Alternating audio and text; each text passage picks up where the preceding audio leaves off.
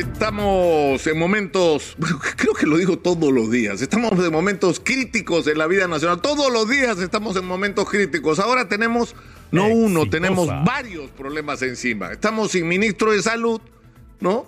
Porque resulta que el señor ministro de salud está haciendo negocios. Y si quiere demandarme por lo que estoy diciendo, que me demande. Pero estaba haciendo negocios, ¿no? Mientras la salud pública en el Perú está de cabeza el señor estaba haciendo negocios. Y acabamos de convocar una o de otorgar una cuarta licitación de la urea que se va a caer porque pretenden decirnos que van a comprar a 400 dólares la tonelada de urea por 44 mil toneladas. Cuando la India la semana pasada ha pagado más de 600 dólares y ha comprado un millón y medio de toneladas. O sea, va a ser otro fiasco.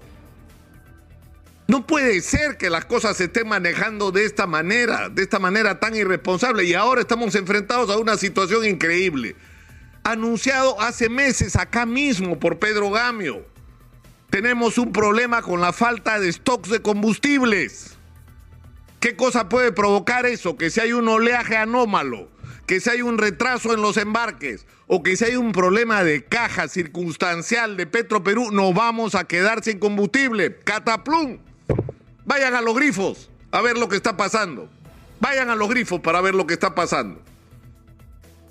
Entonces, ¿esto resultado de qué es? De lo mismo de lo que sobre lo que estamos advirtiendo hace tiempo. La tragedia del Perú es que somos un país que ha crecido en términos macroeconómicos y ha sido manejado por una costra de funcionarios ineptos y corruptos. Y lo que hay que hacer es transformar la capacidad de gestión del aparato del Estado y eso supone una gran reforma, un cambio donde se imponga la meritocracia sobre la dedocracia, donde el Ministerio de Agricultura o el Ministerio de Salud no estén en manos de un señor que pone Vladimir Cerrón porque le da votos al presidente para que el presidente se sostenga en el poder y no lo vaquen. No, no. O sea, en los ministerios tiene que haber gente capaz, calificada, experimentada, con respuestas, con proyectos, con propuestas, con alternativas a los problemas del sector, con conocimiento del sector y con honestidad. Eso es lo que tiene que ocurrir y no está ocurriendo.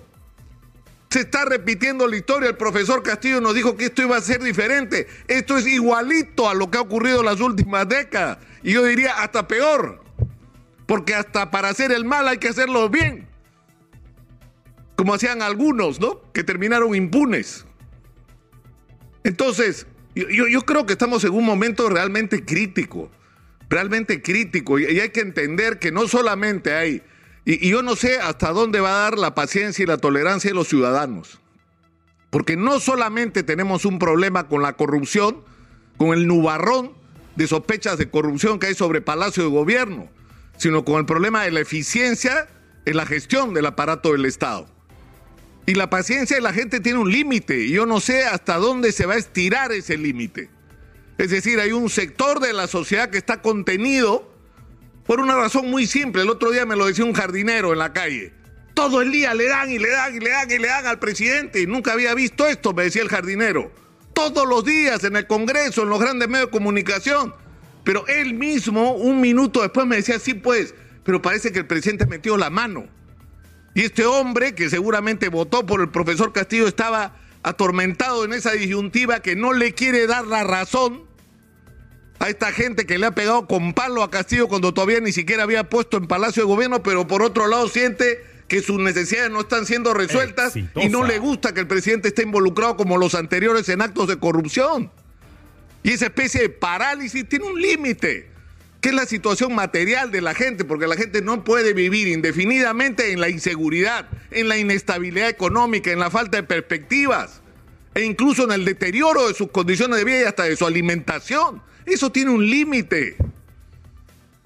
El problema es que lo que la gente está buscando y no hay hoy en el Perú es una opción. Porque lo que está claro es que todos los que están ahorita se tienen que ir porque son un fiasco, porque no están a la altura de las circunstancias, el gobierno y el Congreso. Y necesitamos algo nuevo, diferente, esperanzador.